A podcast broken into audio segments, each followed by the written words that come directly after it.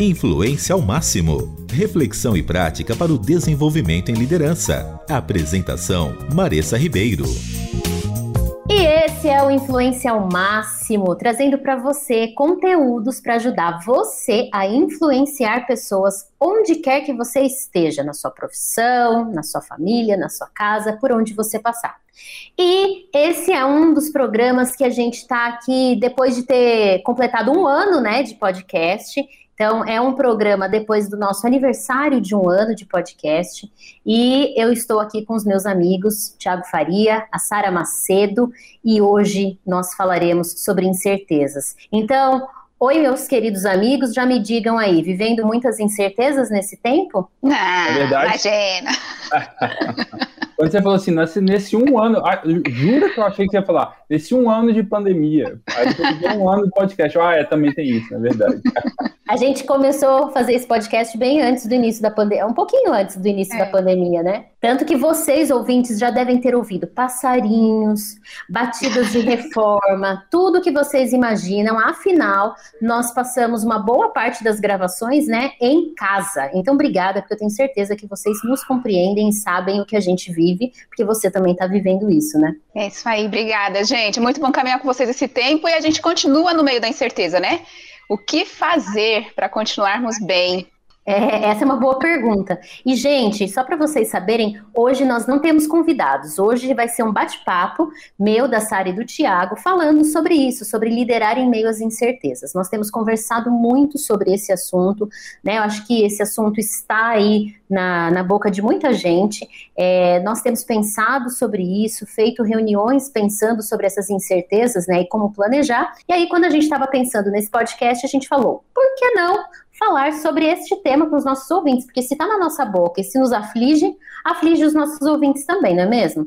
E para especificar mais para vocês sobre o que exatamente a gente vai falar de incertezas, a gente não vai falar de incertezas de uma forma geral. A gente vai dar foco em quatro pontos bem específicos sobre as incertezas, porque elas provavelmente, é, onde você está, onde você trabalha, ela vai te afetar. Talvez as quatro ou pelo menos uma delas. Então, os quatro pontos que a gente vai tocar aí durante esse nosso podcast é, são visão, como lidar com as incertezas, né, na construção ou na manutenção de uma visão, como lidar com as incertezas e liderar em meio às incertezas quando você tem equipes e pessoas, né, ao seu redor que te seguem. Então, é um pouco da gestão de pessoas nesse momento. Como lidar com as incertezas, né, e como liderar em meio às incertezas em relação à estratégia que a gente desenha para a nossa própria vida e para a vida ou para o ambiente das organizações, como a gente pensa uma estratégia, porque, gente, é verdade, tem que fazer só um parênteses aqui, a gente inclusive fala que quase que não dá mais para planejar muito. Você planeja para no máximo alguns dias. Tiago, qual, qual, é o tempo aí de planejamento? Tiago, nosso expert em planejamento, quanto tempo pois dá para é, planejar? No passado, o pessoal fazia planejamento assim para 10 anos, planejamento estratégico para 10 anos e tal, né? Cronograma Isso. detalhado, e como fazer em abril de 2036. Hoje em dia, né, a gente fala, estava falando antes da pandemia de planejamento para dois, três anos. Agora, as organizações estão pensando no próximo trimestre ou às vezes no próximo mês. Né? É Elas conseguem enxergar. É, é isso aí. Então a gente vai falar um pouquinho sobre isso. Que tipo de estratégia você pode desenhar num cenário como esse. E por último, mas não menos importante, vou dizer que é muito legal falar disso, gestão do tempo. Então, como a gente fazer a gestão do nosso tempo, da, de prioridade, né, dentro desse momento de incertezas. Então, dada as devidas introduções aí para o nosso tema, liderando ou influenciando também, né? Você pode pensar, a gente fala bastante sobre isso, liderança e influência. Então, influenciando em meio às incertezas. E aí não fica assim, ah, estratégia, visão é coisa de empresa. Não é. Se você não tem uma visão pessoal de missão, de propósito, se você não tem uma visão, né, para o seu futuro, uma estratégia para aquilo que você quer alcançar, você também não vai, talvez, ter tanto sucesso, é claro, dependendo também do conceito de sucesso que você é, lida aí, né, o que você acredita. A gente acredita muito no sucesso, eu pelo menos vejo o sucesso como a possibilidade de fazermos aquilo para o que fomos chamados, usando os nossos dons e talentos e fazer bem, influenciando outras pessoas e as pessoas ao nosso redor. Então, para mim, pelo menos, Thiago e Sara, digam aí, para mim não tem muito a ver com dinheiro, não. é, se você pensar em sucesso, quer você ser bem sucedido naquilo que você Boa. se propôs, né? Então, se você é bem sucedido na sua família, na sua casa, no seu emprego, enfim. E, pessoal, eu acho que vale até a gente fazer uma transposição aqui de visão. Às vezes o pessoal não entende bem o que é, ou vai para esse corporativez aí. Boa. Pense em propósito também. Isso. Propósito é aquilo que você se propõe a fazer para ter algum resultado. Visão é mais ou menos a mesma coisa, né? A gente coloca tudo no mesmo bolo, ali tá na mesma família, missão, visão, propósito, porquê, tudo isso tá ali no seu radar e deve nortear a sua vida, especialmente em tempos assim, né, de que está tudo muito indefinido. Então, você ter uma direção para onde você vai, essa clareza de propósito, a visão, ela te ajuda a manter até um pouco menos de ansiedade, ficar mais sereno para tomar decisão. Muito legal. Então, a gente já fez até a introdução do que é visão. A Sara, como sempre, quem acompanha o nosso podcast sabe que ela é a mulher das definições. Ela já fez a definição aí de visão. E aí você já adequa aí para o teu ambiente, né, ou para o local onde você está. E aí eu queria começar com uma provocação em relação a isso. Gente, dá para ter uma visão clara em meio às incertezas? O que, que vocês acham disso? O que é possível, né, desenhar como visão de futuro, né, o propósito, como a Sara falou, num momento de incertezas? Eu diria que o problema que está estabelecido, que a gente ouve de muitas pessoas, é o seguinte: como eu posso ter uma visibilidade, literalmente uma visão de futuro no meio da incerteza. Porque eu olho para amanhã e o amanhã muda a cada cinco minutos, né? As minhas perspectivas em relação ao futuro mudam muito rápido, né? Aquela, aquele slogan, 20 minutos tudo pode mudar. Então, o problema que as pessoas sentem é assim: como eu posso estabelecer uma visão de futuro, sendo que eu estou me sentindo num ambiente extremamente é, volátil, incerto, né? A areia movediça. Então, de fato, é um problema muito grande, né? É, tanto pensando do ponto de vista de longo prazo, quanto das pessoas pensarem, mas espera aí, faz sentido eu buscar meu propósito de vida, minha, minha visão de vida mesmo, minha missão de vida, se eu preciso, na verdade, pensar, às vezes, a minha sobrevivência nos próximos meses, né? Para que, que eu vou investir tempo em uma coisa um pouco mais, vamos dizer assim, inspiracional ou aspiracional, se, na verdade, eu preciso fazer, às vezes, o que precisa ser feito para sobreviver, né? Então, de fato, é muito difícil a gente é, estabelecer uma visão de futuro no meio das incertezas, né? É, especialmente se a gente fala de, desse futuro, qual, qual, é o futuro, né? Quando é futuro? Se eu falar amanhã já é futuro de hoje, se eu falar daqui a 10 anos é mais futuro ainda.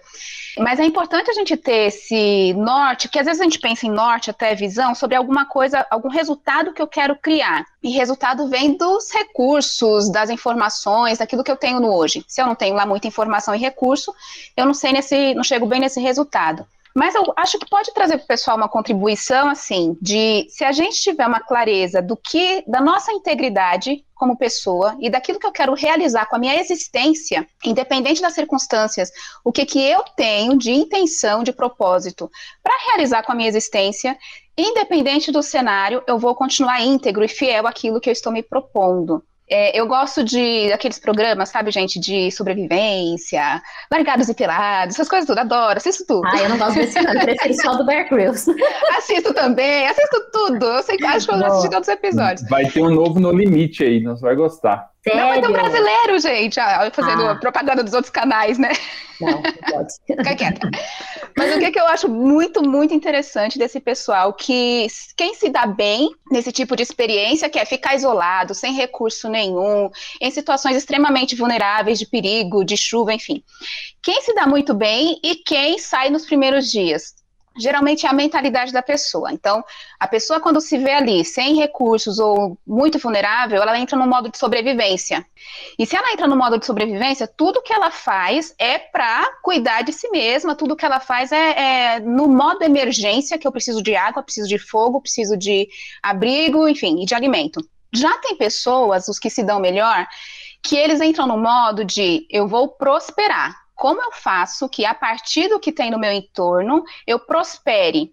Porque se eu penso em prosperar, eu necessariamente vou passar pela sobrevivência.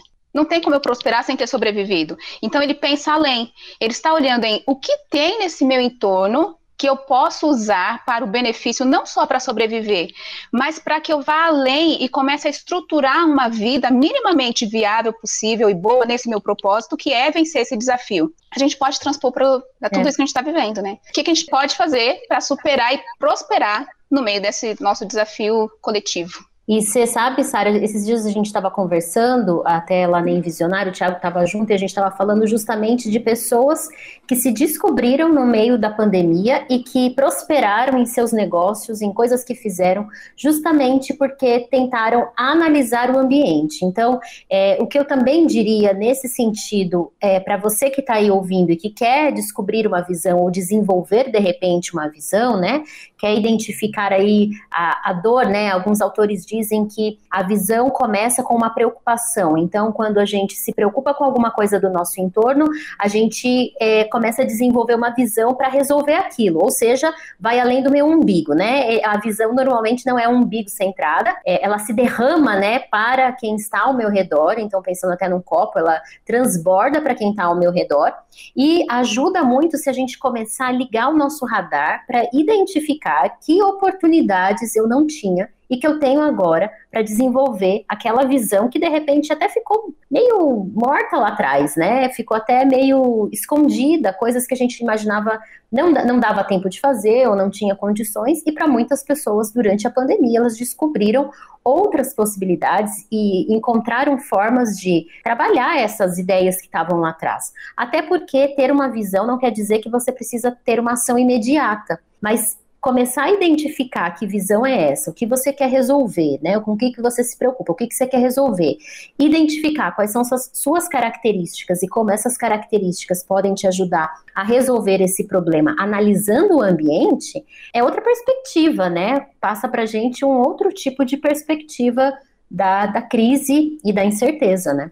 Você passa a focar mais na resolução e no que você pode produzir do que no problema. E você uhum. tira, troca o papel de consumidor para produtor. Ah, isso, isso é muito gera legal. muito mais frutos. Exatamente. É. E essa mentalidade do prosperar, né, do produtor, ela, em, em, contraposição do simplesmente do sobrevivente, ela é, muitas vezes me permite é, passar por um, mais dificuldades, às vezes, no curto prazo, do que alguém que está focado só na sobrevivência. Porque a pessoa, a pessoa que está focada na sobrevivência, ela fala assim: vou dar um jeito de sobreviver. Ela está olhando só para o curto prazo. Alguém que está olhando para o longo prazo, que tem uma visão, ele até se permite passar por algumas dificuldades, mas ele está construindo uma coisa que vai fazer mais sentido no futuro. Né? Que é o problema que a gente enfrenta hoje, no, todas as incertezas que a gente vive, né? Muitas vezes a gente tem que continuar passando necessidade hoje, mas enquanto a gente está plantando algo que faz sentido com a nossa visão e que vai dar resultados mais para frente, mas mais duradouros, né? É, eu quero falar bastante disso na parte de estratégia, porque também tem algumas estratégias que a gente pode usar né, para alcançar essa visão, porque no fim das contas é isso, né? A visão é, ela é um, um, ideal, né, um cenário futuro que eu desejo alcançar, mas eu preciso de uma estratégia para chegar lá, que senão vai ficar só no papel, né? Então tem até uma coisa bem legal e eu vou deixar para falar depois para já não dar spoiler para quem está aí ouvindo, mas vai muito nessa linha do que o Thiago está falando mesmo. E a Sara tocou num assunto que é integridade. Então, antes da gente passar para o nosso próximo assunto, né, para o nosso próximo ponto em relação às incertezas, é, eu ouvi uma vez que incertezas revelam o caráter. Então, os momentos de incertezas, eles não exigem caráter, eles revelam o caráter. Então, ah, pense aí quão íntegro, ético, quão posicionado né, naquilo que é princípio e valor básico você tem estado para conseguir, nesse momento de incerteza, ter este caráter revelado e ajudar você, então, a desenvolver essa visão que vai alcançar outras pessoas. Né? Então, pensa aí como está o teu caráter, como está a tua integridade para viver essa visão e fazê-la acontecer. Influência ao máximo. Conceitos sobre liderança e influência. E o ponto agora que a gente quer discutir é como liderar em meio às incertezas ou como influenciar em meio às incertezas no quesito gestão de pessoas e times. Mas, gente, por que cargas d'água a gente está envolvendo gente aqui nesse negócio de incerteza? O que que time, o que que equipe tem a ver com isso em momento de incerteza? É, é, interessante isso, porque a gente não quer. Tudo que a gente quer no modo sobrevivência é esquecer das pessoas, né?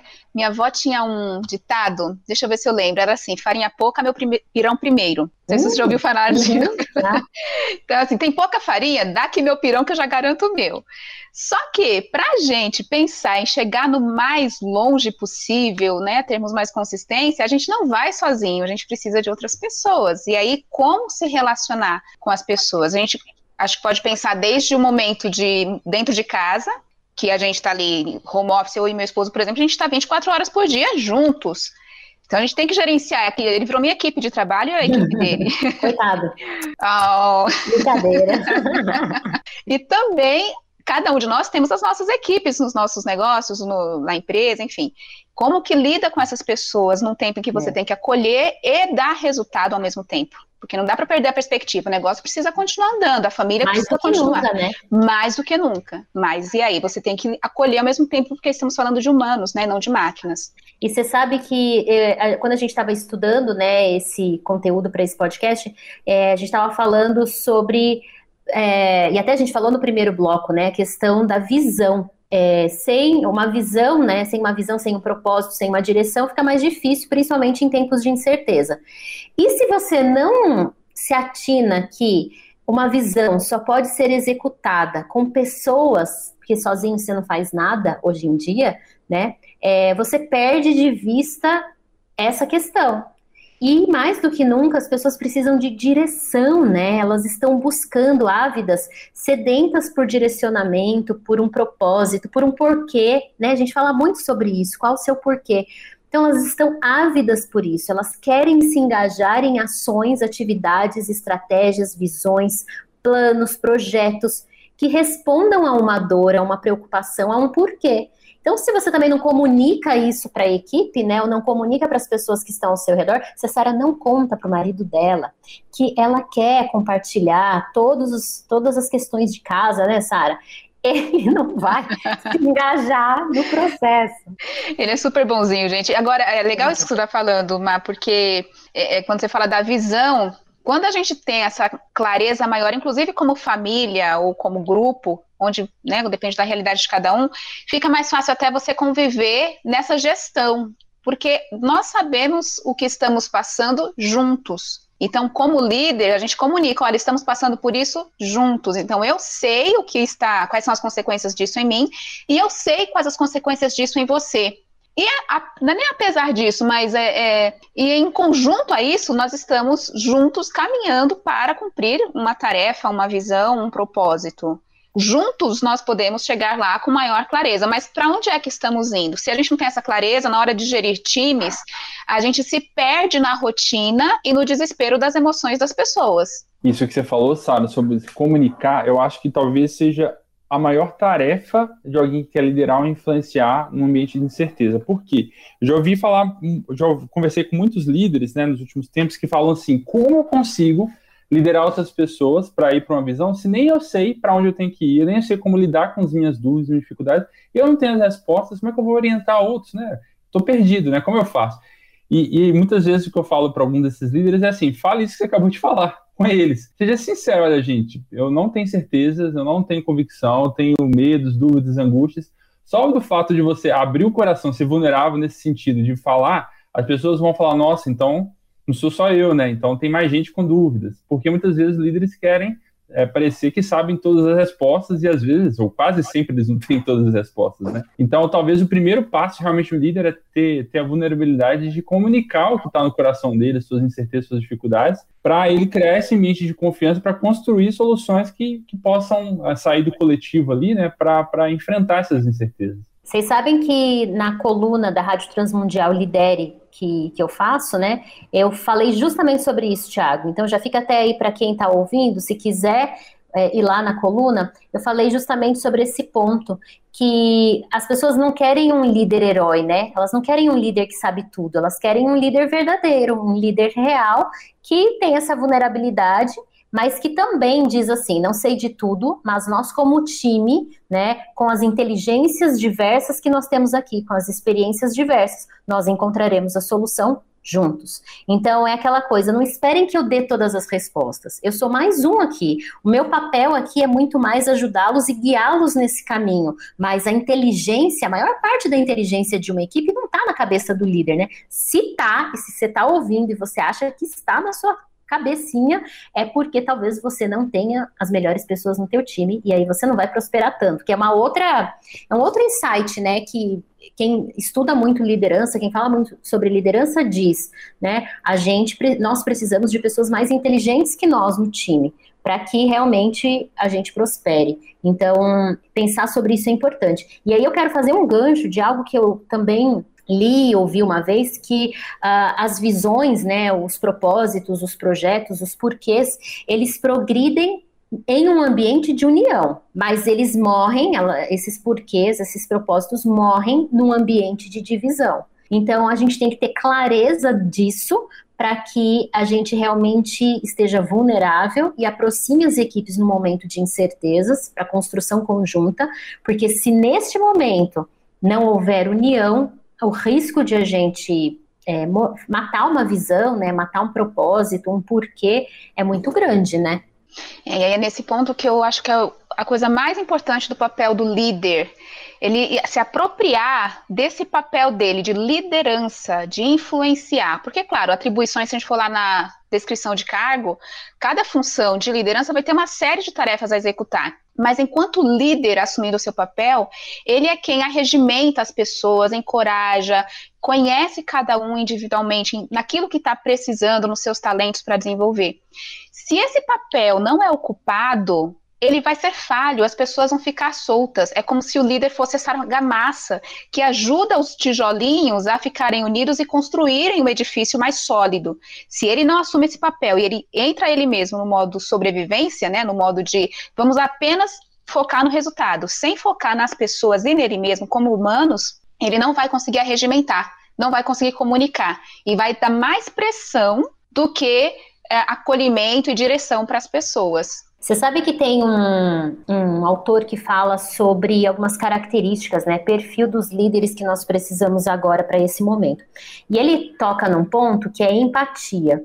E ele define assim: a capacidade de compreender e se preocupar com o que os outros estão pensando e sentindo. E ele diz que a gente precisa prestar atenção no outro, em como ele pensa, o que ele sente, e talvez em relação às pessoas no momento de incerteza, seja ter essa empatia, né? De se aproximar do outro dessa forma vulnerável que o Tiago comentou, mas ao mesmo tempo tentando entender também para essa pessoa o que que essa incerteza está significando para ela, porque a gente, a gente normalmente fala, ah, somos todos brasileiros, vivemos no mesmo país, temos a mesma cultura, então todo mundo precisa das mesmas coisas. Todo mundo pensa do mesmo jeito. Só que não. Dependendo da família de onde nós viemos, da nossa personalidade, das lentes com as quais a gente olha o mundo, a gente vai ter uma visão dos cenários, né? E o enfrentamento desses cenários também de uma forma diferente. Então, se a gente tem, imagina as pessoas da nossa, da nossa equipe. Então, também se aproximar das pessoas, né? Nos aproximarmos delas para entendermos o que, que aquilo está significando para elas naquele momento,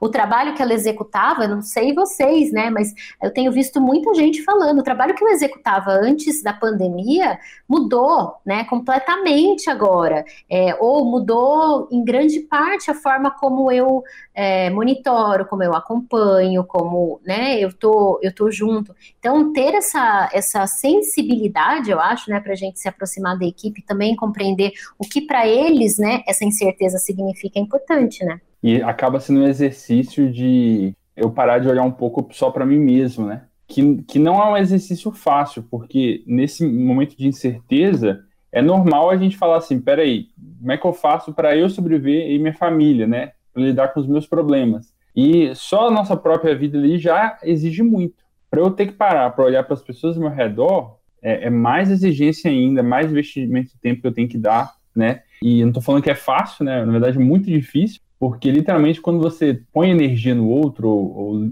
joga seu olhar sobre o outro, você tem que, por alguns momentos, parar de olhar para si mesmo, né? Mas ao mesmo tempo isso é libertador, porque quando você começa a olhar para o outro e perceber que você pode abençoar a vida do outro, isso de certa forma abençoa você também. Você começa a ter um outro olhar sobre sua própria vida, reavaliar sua situação, né? E então a, a gente realmente olhar para o outro nos, nos favorece. Né? Não que a gente vai fazer isso com as segundas intenções, mas acaba nos abençoando também. Né? É, hoje pela manhã eu estava numa live e a gente estava falando sobre o princípio da gratidão, que é, tem bastante a ver com isso que você, que a gente está falando aqui. Quando a gente entra no modo de sobrevivência, eu vou chamar assim porque acho que é mais fácil a gente entender, né? Esse modo sobrevivência que é mais egoísta e focado na gente mesmo, a gente tem uma tendência muito maior a reclamar a ver todos os defeitos das pessoas à nossa volta, porque todo mundo está fazendo errado. O mundo deveria ser muito bonzinho com você, mas ele não está sendo. Enquanto que se a gente para olhar para as pessoas da nossa equipe, do nosso time, sai um pouco da gente e passa a ser grato pelo que está acontecendo de positivo, mesmo em meio a incertezas, a gente começa a liberar na nossa mente é, hormônios de felicidade, satisfação o que favorece a empatia, da gente conseguir olhar para o outro como a nós mesmos. E nisso a gente gera mais conexão. Então, olha o efeito de eu sair de mim, olhar para o outro, eu começo a desenvolver mais empatia, entro no modo de gratidão, libero uma satisfação, uma sensação de satisfação na minha mente. E o que é que a gente não precisa nesse tempo se pequenas doses de alegria, de satisfação, para poder viver melhor? É engraçado você falando isso, a gente é, fiquei lembrando, né, do nosso último podcast sobre comunicação não violenta, né? E quando a gente estava falando da conexão, da importância da conexão. Então, é, é, um podcast inteiro sobre isso. Eu acho que tem tudo a ver com essa questão das incertezas e da gestão do time, né? Usar a comunicação não violenta para fazer essa conexão, né, de forma vulnerável, e entender as pessoas ao redor mesmo, né? E hoje, por exemplo, eu tive uma conversa é, é não uma conversa, mas uma troca de mensagens mais difícil. E aí eu tive que realmente dizer, assim, olha, não, ah, bem o que a gente falou no último podcast, né? É, e, e, com pessoas da minha equipe. Então, olha, é, o, quando você falou aquilo, me gerou isso de desconforto e, e eu fiz essa leitura e me frustrou. Então, eu me senti frustrada com algo que eu estava fazendo que na minha cabeça estava bom para você e não estava. Então, foi ótimo, sim, sabe? A gente poder fazer essa troca conversar sobre isso e tem a ver é, é, com essa incerteza, porque era, era de uma forma alguns dias atrás e tudo mudou, né? E a gente precisa então também ter essa comunicação efetiva no momento da incerteza, porque alguns porquês talvez mudaram, algumas promessas que nós fizemos, elas tiveram que ser desfeitas nesse momento, né, de incerteza. E tá tudo bem, porque o cenário era completamente diferente. E parece que a gente aprende tanto, né? Você não pode pode voltar atrás na sua palavra. Mas esse tipo de voltar atrás é sim importante, só que ele precisa ser comunicado às nossas equipes também, né? E quando a gente se abre com essa vulnerabilidade de falar, olha, estou voltando atrás, estamos mudando de rota, estou me sentindo frustrado, a gente autoriza as pessoas a fazerem o mesmo. Porque às vezes a gente não percebe, mas por conta da nossa obstinação como líderes, a gente leva as pessoas a terem uma postura semelhante. E às vezes a obstinação é cara no muro, né? Você bate na parede de concreto. E se você para um pouquinho, respira e fala, tá, tá errado isso aqui, vamos mudar, não funciona mais. Gente, eu estou mudando de, de, de rota, precisamos mudar, eu estou envergonhado, eu estou frustrado, eu estou chateado. Você autoriza as pessoas a se comunicarem também. E aí a gente libera um pouquinho mais de conexão para a gente prosseguir juntos, não, ser, não separar por aí, né? Excelente. Influência ao máximo com Maressa Ribeiro.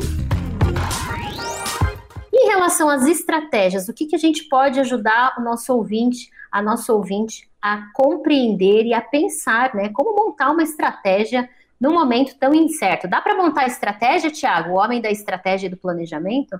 O problema de, da estratégia no momento de incerteza que a gente vive é assim: a estratégia, para quem não está acostumado com essa expressão, né, que é um pouco mais corporativa, né, um pouco mais militar, tem a ver com como a gente faz aquilo acontecer. É a principal forma que a gente encontra de fazer algo acontecer.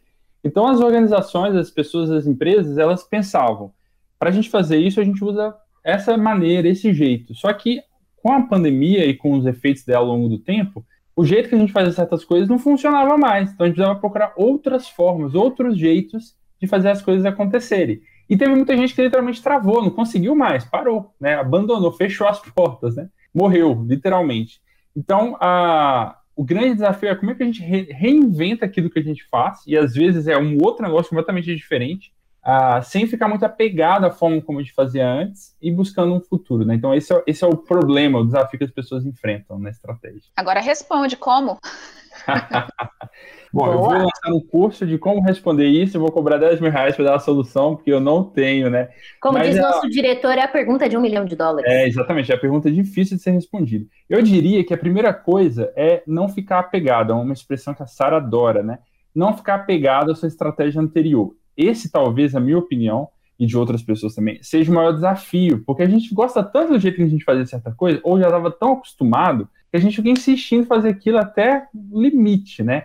Então, para muitas pessoas, é, a, precisa realmente cair a ficha, mudar a chave para repensar o futuro. E eu diria que o segundo passo é pensar, começar a pensar que outras formas de fazer o que eu faço podem existir. E aí tem aquela grande fase da gente pensar outros jeitos, pesquisando com o que outras pessoas estão fazendo, vendo outras alternativas de, no mundo, né, não só aqui no nosso gueto, né, mas no mundo todo, para começar a se inspirar em outros formatos, né, e abrir a mente para outras possibilidades. E fazer isso, obviamente, com muitas cabeças é muito melhor, né? Porque aí a sua ideia começa a ficar mais rica, mais produtiva, porque tem mais pessoas envolvidas para te ajudar a pensar nesse grande brainstorm. Eu diria que esses são os primeiros passos. Pois é, e aí para fazer isso é indispensável, vou bater na tecla, a gente sair do automático e estar presente naquilo que a gente está fazendo. Porque se a gente começa só a reagir e deixar as coisas acontecerem naquela estratégia que a gente vinha caminhando, a gente sequer percebe as armadilhas do caminho, começa a cair e não consegue, às vezes, voltar para a superfície, é só se afunda, né? É, e aí, se você para, um pouquinho. A gente tem até algumas palestras do Summit que já falaram isso temporadas anteriores, nessa temporada, que é na hora da crise, você para um pouco, respira, olha ao seu redor, de preferência, como disse o Tiago, convida pessoas para pensarem com você, porque se elas não estão dentro do seu problema, elas têm uma visão diferente. Então você começa a ter novas possibilidades. E aí sim você pode prosseguir, mas não sem antes parar, gente. A gente tem que sair do automático. E é, é o modo de, de ao, ao sobrevivência coloca a gente nesse fuga-luta, né? E se você foge ou luta sem ter uma estratégia, a gente não está usando a racionalidade tão especial que Deus nos deu. E a gente vai falar sobre isso ainda nesse podcast, sobre essa questão do uso do tempo, né, dessa parada, desse ritmo que é importante a gente reavaliar para conseguir fazer esse planejamento no meio da incerteza. Eu quero também fazer um comentário de uma, uma ferramenta que um dos palestrantes do Summit até usou nessa temporada, e aí vou vou usar mesmo, assim, vou copiar, mas na verdade vou compartilhar com vocês, né? Ele faz o desenho de, da vida, né, do que, de um ciclo de vida das pessoas e que esse ciclo de vida também tem muito a ver com o ciclo de vida das organizações, dos projetos, né? E que faz, fazem a gente tomar o cuidado com isso que o Thiago falou, sair um pouco da zona de conforto e começar a olhar ao redor e não ficar ali parado e assim imóvel, né? Porque às vezes é essa sensação que dá. A incerteza é tanto, você não sabe como fazer, tua, tua estratégia desenhada anteriormente não é aplicável mais, e você dá uma travada. Então ele, ele traz alguns insights que eu queria compartilhar. Então ele primeiro fala que a gente nasce, cresce, chega à maturidade e depois vem o declínio. Então, depois que você chegou à maturidade, o, o, o arco, né, ele começa a descer de volta. E aí é o declínio e a morte. Uh, para as organizações e para os projetos, ele diz que o momento entre a maturidade e o declínio é o momento do mergulho, porque você começa a descender, é uma curva descendente. E nesse mergulho é que a gente precisa estar atento, nós precisamos estar atentos ao nosso redor, sair desse mo movimento de fuga, né, e luta e parar para analisar o cenário e propor novas soluções e sugestões que vão nos fazer ir além, né, e que vão trazer, a, como que eu posso dizer, quase que um legado né? Sustentabilidade, né? Sustentabilidade para as organizações e para os projetos ao longo do tempo. Porque, lembrando, não se concentra, não é só sobre nós. E quando a gente tem um projeto, uma visão, também está centrada no outro, nesse momento em que a gente tira o time de campo, porque a gente morre, né, gente? Vamos combinar, a gente vai morrer. Mas você consegue passar isso para alguém, esse legado, e outra pessoa dá conta desse processo. Então, o momento do mergulho é o momento mais importante e é um momento que ele cita, né, que muitas organizações dão assim a virada mestre e que se tornam grandes organizações ou que projetos pequenos viram grandes projetos porque a pessoa no mergulho ela começa a olhar, opa, eu preciso me reinventar, eu preciso redesenhar minha estratégia que não serve mais para o tempo atual que eu estou vivendo. Quando eu comecei a desenhar, provavelmente era um cenário e agora mudou. E eu preciso pensar nesse mergulho. Eu faço sempre essa comparação, e aí queria ouvir um pouquinho de vocês se faz sentido. É igual quando a gente está na piscina, né? Te dão uma bola na piscina, e aí você quer, você puxa a bola para baixo da água. Quando você solta a bola, ela vai numa velocidade e muito rápida e muito mais alto é, do que se você simplesmente tivesse deixado bater na superfície. Ou seja, você precisa mergulhar para conseguir pegar esse impulso que é necessário para inovar. E muitos é, homens, mulheres de negócios e é, pastores, né, é, organizações, uh, homens e mulheres de família, né, que tiveram crises e falaram, passamos pelo momento do mergulho, quando saem desse mergulho, saem muito melhores, né, dizem que realmente é, seus processos mudaram muito. É por aí? Vocês concordam com essa visão? Sim, Marisa, eu concordo. Tem inclusive uma história que eu estava pesquisando aqui de uma pessoa aqui de São Paulo que viveu uma situação muito parecida com essa. Ele tinha um negócio, que era um restaurante, um pequeno restaurante que servia costelas, né? Aquelas costelas gostosas que ficam um tempão assando no bafo, né? Para quem tá na hora de comer e deve estar com Adoro, comi domingo passado, que delícia. Pois é, e com a pandemia o restaurante dele fechou, obviamente, como todos os outros restaurantes, e o modelo de negócio dele não era de entregar, porque a costela é preparada ali, em lugar especial, a pessoa vai lá para comer, né, e tudo mais. E ele ficou desesperado, até começou a vender as coisas dele, fechar as coisas. Até que certo momento ele pensou: será que realmente eu preciso acabar com tudo que eu construí ao longo das últimas décadas? Será que eu não posso inventar uma outra coisa? E aí ele falou assim: será que eu consigo mandar costela para as pessoas pré-assada? Né? E aí ele achava que isso não era possível, que ninguém fazia isso. E ele começou a pesquisar e tal, achar um jeito e conseguiu construir uma forma de realmente preparar a, a costela para mandar para as pessoas é, por delivery, né, por entrega nas casas. E de, muitos disseram que estava até melhor do que era feito presencialmente, né? E aí, obviamente, o lucro dele aumentou muito mais do que foi a história dele. A história dele está sendo, hoje, inclusive, eu vi alguns jornais falando da história dele. Então, é muito interessante porque tem gente que realmente é, chega, chega naquele limiar, né? Ele pode literalmente acabar com, com, com, tudo que ele faz, fechar as portas, mas tem gente que fala, não, é, eu posso talvez construir algo que vai ser até melhor do que eu vivi no passado, né? Eu vou para um outro caminho. E essas pessoas que aquilo que eu comentei que eu acho que conseguem virar a chave, né, que não ficam para sempre só chorando é o que aconteceu de errado, né? Mas não é algo fácil de ser feito, claro. E é sempre melhor com alguém, porque as outras pessoas conseguem incentivar a gente e mostrar novas possibilidades, né? Então contem com pessoas por aí. É isso aí. E uma outra coisa que me veio à mente, que também tem a ver com a questão de gestão de pessoas, mas tem também tudo a ver com estratégia, é a segurança psicológica que a gente dá para as pessoas da nossa equipe para que elas possam, de fato, ter a liberdade de trazer ideias, né? Porque provavelmente esse cara foi atrás de informações. Se ele não é um cara que fornece essa segurança psicológica, qualquer ideia muito diferente, ele vai falar: ah, não, isso não se aplica, não, não tem nada a ver. Costela só se faz presencialmente, no bafo, dessa metodologia, desta forma. E aí você bloqueia o processo criativo e de inovação das pessoas, porque você não dá segurança para que elas possam é, compartilhar né, e trazer novas ideias. Então, eu diria é, que parte da estratégia é, é, criar um ambiente de segurança para que as pessoas consigam se colocar, né? E esse mesmo autor que eu falei para vocês, né, palestrante, que é o Craig Rochelle, e ele fala sobre essa liderança no mergulho, ele cita quatro pontos que eu quero adiantar e eu acho que vale a pena é, a gente saber, né? Mudar a forma como a gente pensa sobre a mudança, né? Muitas pessoas falam, ah, as pessoas não gostam de mudança. A gente gosta sim de mudança, senão a gente usaria a mesma roupa, o mesmo corte de cabelo, o mesmo tom de cabelo, a mesma maquiagem, a mesma cor de batom, o mesmo corte de barba. Tem que incluir os meninos aí. Todos os dias, né? Para homens isso é um pouco mais tranquilo, eles são mais assim, né? Gostam dessa de serem mais, de serem mais conservadores nesse sentido, mas é, nós gostamos da mudança, a gente não gosta muitas vezes da forma como a mudança é conduzida, né? É, um segundo ponto, ter coragem para desfazer promessas, a gente já falou sobre isso, né? É, o cenário é diferente, então a gente precisa ter esse, essa habilidade. Ser obcecado com o porquê, para montar uma estratégia, então eu preciso realmente entender qual é a minha missão, qual é o propósito e quais são os porquês que eu posso fazer para o processo, para compreender melhor o cenário e tomar decisões, né?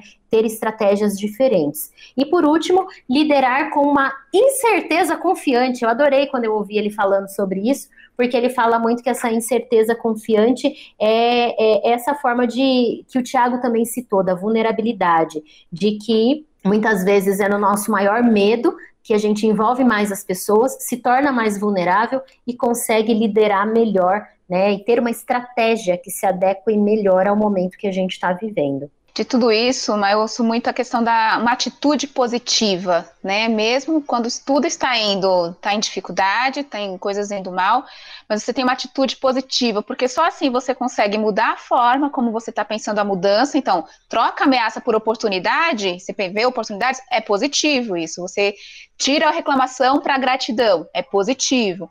Você conseguir ser vulnerável, você está confiando que as pessoas vão ser benevolentes com você e abre espaço para você ser benevolente com elas. Então também é para positividade. Não estou falando daquela coisa, uhul, tudo vai ficar bem, né? Não é disso. Nem Mas... aquele otimismo cego. É, cego. Uhum. Não, né? E eu nem faria agora, falaria agora de otimismo, embora eu seja uma otimista, mas eu não estou nem dizendo do otimismo, que é uma coisa mais para fora, né? Estou dizendo de uma atitude positiva naquilo que você faz. Sim. Tá difícil, mas eu vou fazer acontecer. Eu vou empenhar os meus talentos, eu vou com uma visão, porque eu não estou sozinho, eu conto, conto com pessoas, especialmente eu conto com a, a, ajuda e o suporte de Deus aqui na minha caminhada. Bora, gente, comigo? Aí a gente encontra essa confiança para poder seguir. Três perguntas também que eu acho que a gente pode fazer para você ouvinte pensar aí sua estratégia. Então, primeira, como você poderia estar mais bem preparado se você soubesse que teria uma pandemia? Se você olhasse para trás e voltasse no tempo, como você teria se preparado para esse momento? Sabe por quê? Porque às vezes a gente olha para a situação e fala, ah, agora já foi, não tem mais o que fazer. Não, olha ali, gente, quem parou no tempo em 2020, ficou falando que 2021 ia ser tudo novo, é, se frustrou agora no começo do ano, porque a gente está vivendo quase que um momento mais difícil. Então, ainda dá tempo, sempre pensa sobre isso. Eu tinha uma amiga com, é, eu acho que ela tinha 27 anos na época, e ela falou assim: ah, não dá mais tempo para mim, eu já perdi. Eu falei, ah? O quê? Você já perdeu o quê? Eu conheço gente de. E o Josué Campanha sempre fala disso, né? De um rapaz, de um rapaz, ó, um senhor de 80 anos que descobriu um monte de coisa com 80 anos, pediu 20 anos para Deus, e nos 20 anos seguidos ele conseguiu realizar mais do que ele tinha realizado antes por conta dessa atitude positiva que a Sara falou. Então, uma das perguntas é essa: como você poderia estar mais bem preparado? Segunda pergunta: como você pode sair mais forte desse momento em que você está vivendo? E terceira pergunta: o que fazer para melhorar ou aumentar as suas habilidades e, e suas qualidades críticas de liderança para ajudar outras pessoas e para você também se ajudar nesse momento, né? Para você desenhar essa estratégia. Dá uma pausa agora e responde. Não basta só ficar na retórica, hein, gente? Vai lá, respira, responde e aí segue. Influência ao máximo. Conceitos sobre liderança e influência. E agora a gente vai falar sobre gestão do tempo. Por quê? Nós comentamos que precisamos, né, Sara? Sara fez esse comentário importante aí anteriormente que nós precisamos é, ter tempo para parar e refletir nesse momento de incertezas para poder avaliar, né, o que fica, o que sai, o que, que a gente mantém, a, o que, que a gente precisa mudar, que estratégia que a gente precisa redefinir, né? Então, por que que o ritmo e a gestão do tempo são tão importantes nesse momento de incerteza? A primeira coisa que eu acho que vale mencionar, eu não acredito tanto em gestão do tempo. Por quê? Porque tempo você não administra. O tempo está aí, é uma grandeza com regras próprias, é tempo, dinheiro, calorias, tudo isso são coisas que têm regras próprias. O que você administra é a forma como você lida com eles, com o tempo, com o dinheiro e tudo mais. E aí, gente, me fala se eu tô sozinha nessa, mas alguém sente que foi retirado um ano da vida? Quando você olha para trás fala, cadê julho? Cadê agosto do 2020? Voando parece que simplesmente não aconteceu. Foi antes da pandemia e agora a gente, sei lá, entrou no sono profundo e estamos tentando encontrar. Viagem espacial com sono profundo. Parece que você desligou por anos, né? É muito louco a gente estar tá vivendo tudo isso. E aí o, a gente perdeu a dimensão de tempo porque a maior parte das pessoas acaba é, vivendo dentro de casa, O escritório ficou dentro de casa, então 5 horas você sai do escritório. Só que seu escritório está no meio da sua sala, então você não sai mais 5, você sai às 7, sai às 8. O tempo de descanso inverteu. E de tudo isso, o tempo continuou tendo 24 horas por dia. Então, o que é que mudou se continuamos com a mesma carga horária de vida, né? De, de, os dias são contados da mesma forma. É a forma como a gente gerencia e a atenção que a gente dá para cada uma das coisas. Aquilo que eu dou atenção, ele tende a ficar maior. Então, é, é, a importância que a gente dá é como se fosse um cobertor, né? Então, se você puxa a importância que você dá para a família, você vai tirar da empresa. Se você puxa o cobertor lá da empresa, você vai tirar da igreja, e assim por diante. Então, onde você coloca a sua importância, a sua atenção, você destina a sua prioridade, e aí sim você vai conseguir organizar o seu tempo, ou seja, as suas atividades no tempo. A questão é, o que, que a gente prioriza? Para que, que a gente dá mais importância? Porque o tempo é um só, 24 horas. A gente tem que escolher o que faz com ele. E uma coisa maluca que ah, esses tempos de incerteza né, nos fazem viver é que às vezes a gente. Isso já acontecia antes, só foi maximizado, mas a gente pode até estar tá fazendo uma coisa, mas pensando na outra, né? As, as incertezas e as, as volatilidades são tão grandes que a gente tem mais dificuldade de colocar nossa energia numa coisa só. Porque antes eu ia para um escritório, numa empresa, para quem tem a, a privilégio de trabalhar de home office, vamos dizer assim, né? Mas quando você ia para uma empresa, você ficava lá focado, o ambiente ali já estava configurado, as pessoas estavam ali. Quando você está em casa, mistura as coisas. Então você nunca está fazendo uma coisa só, você está sempre envolvido com várias coisas. Isso dificulta a minha, minha necessidade de é, concentração, de priorização. Então esse ambiente é, volátil piorou essa nossa, nossa capacidade de concentração e a nossa capacidade de priorização. Porque você está sempre fazendo uma coisa que é importante, mas podem surgir outras, né? Uma coisa, coisa simples. Eu estou trabalhando aqui escrevendo um texto e a campainha bate, né? A gente no, na empresa a gente não tinha campainha batendo, né?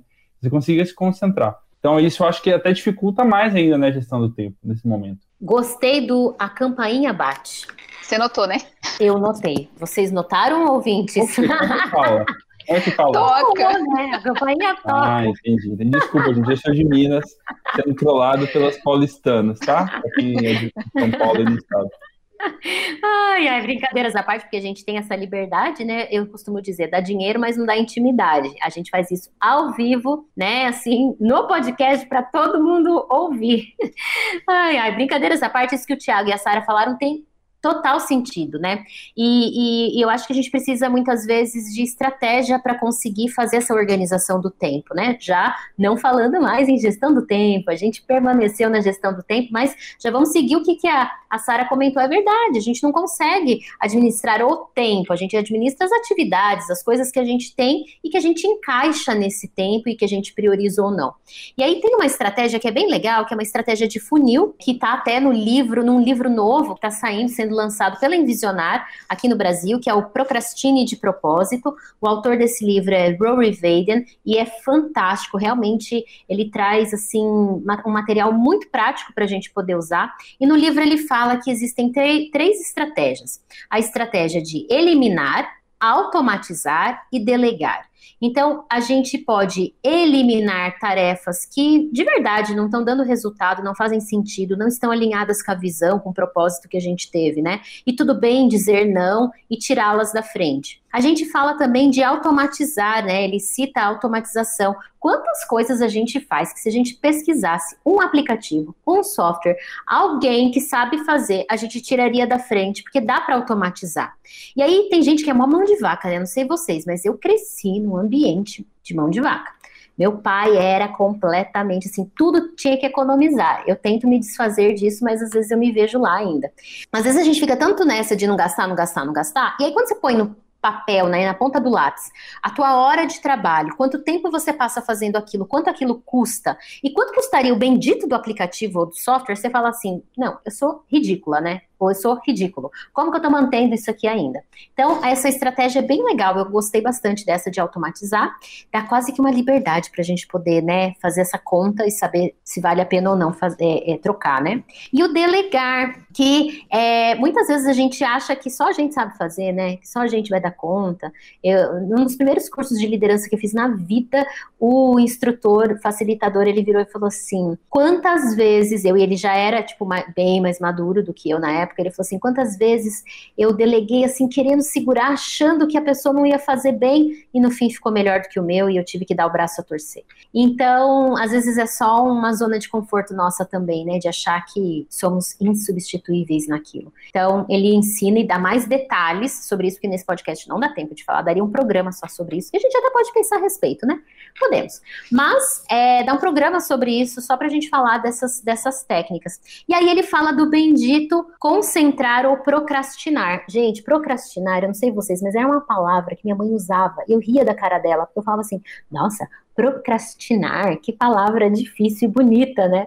E, e esse autor usa e tá na capa do livro, eu lembro da minha mãe na hora. Então, concentrar quer dizer, eu preciso me concentrar nessa tarefa. É uma tarefa que eu não consigo eliminar, não consigo automatizar, não posso delegar, eu tenho que fazer. Então, eu preciso me concentrar. E tem outras que ele diz que a gente precisa dessa permissão para deixar para fazer depois. Elas precisam ser feitas, mas não é necessariamente naquela hora. Isso ajuda a gente também nesse processo de organizar o tempo nesse momento em que a gente está vivendo vivendo louco, né, gente?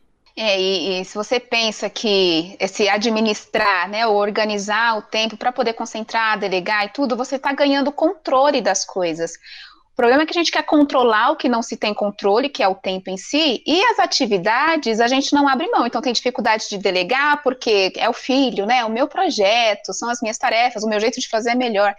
Se você abre mão e começa a dizer não, você ganha liberdade. É engraçado, né? Você abre mão das coisas, você inclusive perde um pouco do controle e com isso você ganha controle e liberdade. Para você conseguir até dizer assim, tudo bem se eu procrastinar um pouquinho isso. Por que é que eu tenho que ser tão malvado comigo mesmo, né? Pegar ali e ficar me, como é que fala, gente, martirizando porque eu não consegui fazer. Né? Não, é, eu tenho que fazer. Gente, a gente sofre à toa, não precisa fazer isso, faz só o que é necessário, mas faça o necessário. Né? É, não deixe, não precisa dar mais do que o que é importante fazer, mas você não precisa fazer mais do que o que é importante, senão a gente acaba sendo consumido, a gente não tem energia suficiente, atividade suficiente, emoções, e a gente começa a se desconcentrar. É um pouco daquilo que o Tiago falou também, né? Da clareza, o foco do que a gente tem que fazer, a gente tem tanto estímulo hoje em dia e que a gente é demandado que a gente não consegue se concentrar. E a nossa mente só tem capacidade de se concentrar em uma coisa por vez, não tem jeito. Você pode fazer a técnica que for, você só vai se concentrar em uma coisa. Então escolha em que você vai se concentrar. Eu participei de um projeto uma vez que eu tive um chefe muito perspicaz que era um projeto complexo que a gente tinha que fazer uma, diversas coisas para fa fazer esse projeto acontecer, né? E aí, eu, como sou uma pessoa um pouco ansiosa, eu olhava aquela, aquela linha do tempo de muitas coisas serem construídas ficava pensando como eu vou fazer essa parte aqui do projeto que eu não tenho a menor ideia. E às vezes eu virava com meu chefe na época e falava assim: o nome dele era Lobão. Lobão, como é que eu faço isso aqui? Aí ele virava para mim com aquele ar de, de, sabedoria, né? Que ele realmente era uma pessoa sábia e falava assim: Thiago, energia zero nesse problema. Falava assim: como é energia zero ali? Não, não dá para pôr energia nisso agora, senão eu vou tirar a energia do que eu estou fazendo hoje. Então, energia zero nesse assunto. E aí depois eu aprendi, né? Às vezes eu, ele fa fazia uma pergunta para ele, já dava uma risadinha e eu falava, energia zero nesse problema nele. É, energia zero nesse problema. Então, eu lembro que isso me ajudou muito a falar, tá bom, isso aqui é um problema, não estou negando que um dia eu vou ter que fazer isso, mas nesse momento é zero energia nisso, né? Muito legal. É, colocar 100% da minha energia nesse aspecto aqui. Porque vai me tirar literalmente energia do que eu preciso fazer hoje, né? É então, o famoso conceito... sofrer por antecipação, né? Exatamente, é isso aí. Muito legal, e, e, eu acho que é uma dica muito boa essa, porque quando a gente pensa nessa organização do tempo, nessa prioridade que a gente vai dar e o que precisa ser feito naquele momento, ou seja, eu tenho que me concentrar naquilo, eu também me dou permissão para trazer outras coisas que são importantes na minha vida, né? A Sara estava falando que às vezes o cobertor, você puxa o cobertor para a empresa, você tira um pouco da família. E a gente tem ouvido muito sobre essa questão do ritmo, né? E eu, eu já ouvi é, alguns palestrantes em liderança também falarem da importância que a gente tem que dar para todos os aspectos da nossa vida. Somos seres holísticos, né? Integrais. A gente não tem a caixinha do emprego, a caixinha da família, uma coisa afeta a outra, né? Se eu puxo de um lado, eu vou tirar do outro. Então, esse essa encontrar o ritmo correto para dar energia no momento certo daquela situação também me ajuda a ter esse, não vou dizer só equilíbrio, né? Mas é entender que se a minha família vai mal, mas eu tô ótima no trabalho, eu, eu sou um fracassado, eu tô falhando também, porque tem pessoas sofrendo ao meu redor por conta da decisão que eu tomei, né? E eu acho que isso também é angustiante nesse momento, né? Tiago, aqui do de entre entre nós três, né? O Thiago é o que tem bebê agora, eu e Sara não temos. É, ele pode dizer bem como que tem sido esse momento e essa doideira de ter que integrar tudo junto, né? É, pois é, muitas famílias têm vivido isso, né, nos últimos anos, nos últimos meses ou no último ano. Como ela oh, consegue. Falha, hein? Nos últimos anos, a gente viveu cinco anos em um, né, gente? Exatamente, né? março de 2020, na verdade, foi o século passado, né? Todo mundo sabe disso, né? A gente entrou no novo século. Tinha que recomeçar. Estamos no século 22, já podia mudar já logo, né? Zerou o jogo. É, exatamente. Mas esse desafio de conseguir é, dar atenção à família que antes estava na sua casa e você no trabalho, né? E junto com as coisas do trabalho, junto com outras coisas, realmente é um desafio que muitas famílias estão vivendo e sofrendo para lidar com o dia a dia, né? Então, eu, por exemplo, que sou, sou pai recente, né? Mas às vezes eu estou numa reunião aqui super importante, olhando para a tela do Zoom, para a tela do Google Meet, e meu filho está aqui brincando no meu pé, né? Chorando, né? E eu fingindo que está tudo bem aqui na tela, né? Claro, eu não faço isso sempre, viu, gente? Não acho que eu sou um péssimo pai. Mas às vezes, no desespero, né? A gente tem que fazer umas coisas como essa. Então é sempre aquele nível de tensão muito alto, né? A gente a, uma vez eu estava conversando com um amigo meu e falou assim: eu já acordo o dia, parece que eu estou devendo. Eu devendo uma lista de coisas para fazer do trabalho, da casa, da família, da atenção para minha esposa, da atenção para os meus amigos, né? A gente acorda o dia devendo, né? Essa sensação de acordar com o dia devendo é muito frustrante, muito angustiante, né? E essas técnicas que a Sara e a Marissa falaram de procrastinar pode nos ajudar um pouco a como falar, tá bom, eu estou devendo, mas eu não vou pagar essa dívida hoje, deixar ela uma dívida de futuro. Não vou preocupar com ela agora, né? Eu, retomando até um ponto que a Marisa trouxe há pouco, é, essa questão do se sentir devendo, eu acho que todo mundo sofre um pouco disso e, sem querer, a gente coloca pressão em si mesmo e nos outros, como se a gente estivesse devendo realmente. Mas será que estamos devendo? é um pouco de uma pressão psicológica que a gente se impõe, que não é nada saudável e que, às vezes, ela é simplesmente ilusória, ela é fantasiosa. Então, assim, precisamos mesmo dar conta de tudo? Precisamos mesmo empenhar tanta energia? Porque se a gente está devendo, já acorda devendo, é, tem alguma coisa errada aí. Quem é que vai pagar essa conta? O mundo vai ficar no déficit, e isso não, não é realista. Por outro lado, a gente também precisa aprender a dizer não, inclusive para si mesmo, né? Acho que uma técnica para gerenciar seu tempo, se a gente pode dizer assim, é diga não. diga não para as suas vontades que estão fora de hora, diga não para projetos que não são prioridade. Essa capacidade de não agradar as pessoas, oh, e aqui que é ruim, às vezes a gente fala tanto sim só para agradar as outras pessoas. E aí a gente acaba se atropelando e fica devendo mesmo, porque a gente se compromete com o que não deveria ter se comprometido. Então, libertem-se, vamos dizer, não, levanta a bandeira. e aprenda a refazer prazos, porque os prazos que nós dávamos antes da pandemia para os projetos que fazíamos, eles eram aplicáveis para o cenário onde nós estávamos no trabalho, tínhamos essa separação casa-trabalho, né? E aí a gente conseguia fazer isso que eu falei que era o concentrar. Hoje a gente não consegue concentrar tanto. Então, o que de repente você levava duas horas para fazer, comece a reprogramar e dizer que você não leva mais duas, você leva três, você leva quatro. Por quê? Porque a gente também sim tem que se preocupar com os prazos que a gente dá para as outras pessoas do nosso time e para os nossos clientes, porque eles vão nos cobrar daquilo que nós falamos. Então, fale algo mais realista e aplicável para o momento atual.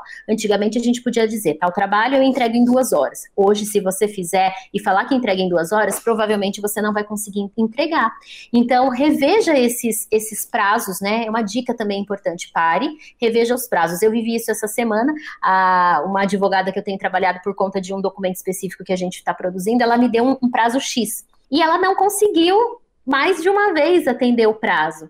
E aí eu falei, você falando isso agora, Sara, me veio na mente, eu vou dizer para ela, reveja os prazos que você dava antes, porque ela, coitada, tá enlouquecida, filha pequena em casa, é, a rede de apoio que ela acionava antes, ela não consegue mais acionar, creche, mãe, é, escola, essas outras, todas essas outras coisas, né? Então, é um desafio para os momentos de hoje, se permita e reveja os prazos, né? E, e para ajudar nisso, né, uma, o Marcelo Taza que fala bastante sobre isso, né? A gente precisa de uma ética da desconexão. A gente vive muito conectado, nós somos a geração hiperconectada, então a gente está sempre é, online, né, o tempo inteiro, e, e às vezes a gente se sente na pressão de responder rápido as mensagens que chegam para a gente, seja WhatsApp, outras redes sociais, e-mail, etc. Né? Então, a, a, eu mesmo às vezes falo, não vou responder isso, né? Mas aquela mensagenzinha fica pipocando na minha cabeça aqui, tipo, duas horas. Meu Deus do céu, o que, que eu vou responder? O que, que eu vou responder? É, então a gente precisa sabe, é, criar estratégias para lidar com essa, essa pressão que a gente mesmo se cria, né? Então, por exemplo, eu tirei a notificação de mensagem nova aparecendo no meu celular, porque aquilo ia me deixando ansioso, né? Então eu tenho que entrar no aplicativo para ver uma nova mensagem. Isso já me ajudou. Boa Quando ideia. eu preciso concentrar para escrever uma coisa que requer mais é, concentração, eu não fico vendo o celular e o computador, assim, as mensagens estão chegando no computador. Isso parece uma coisa simples, mas já, às vezes não é tão simples, né? Porque você está curioso, você mesmo está curioso com o que está rolando, né? E a sensação que muitas vezes a gente tem é que duas horas fora das redes parece que passa um dia inteiro, né? Porque você, alguém te mandou uma pergunta e vai ter 50 comentários e fala, nossa, já cheguei, já estava tudo decidido, né? E, e então essa pressão que a gente se impõe, mas também a cultura nos impõe, é, a gente precisa ter sabedoria para lidar com ela para não ser engolido né, por isso, né? Que realmente pode gerar muita ansiedade. Pois é. E a conversa sobre incertezas acabou. Mas ela acabou por agora. O que a gente tem hoje para vocês que estão nos ouvindo é uma super promoção. Se você ouviu esse podcast, a gente precisa dizer para vocês: nem tudo que sai da nossa boca é ideia nossa, tá? Eu, Sara e Thiago somos ávidos consumistas por materiais de liderança e de influência. Então, tudo que a gente fala tem muito a ver com os materiais que a gente acessa. Se você quer acessar esses materiais, fale com a gente. E hoje, exclusivamente, a gente tem uma promoção para você acessar um dos conteúdos que a gente tem, que é maravilhoso, e a Rádio Transmundial é nossa parceira nesse sentido, ela também está fazendo divulgação disso, que é o Leadership Summit, temporada 2021. Então, para essa temporada de agora, de 2021, que vai até junho, ou seja, você pode é, é, participar da conferência online, que acontece em alguns sábados nesse semestre, até o mês de junho, a gente tem uma promoção para você. Você pode mandar uma mensagem para o WhatsApp da Sara. A Sara é a nossa querida. É outra Sara. É, não é essa Sara, é a Sarinha da Envisionar ela acessa o nosso WhatsApp e você vai mandar uma mensagem para ela para o número 19 98207 6941.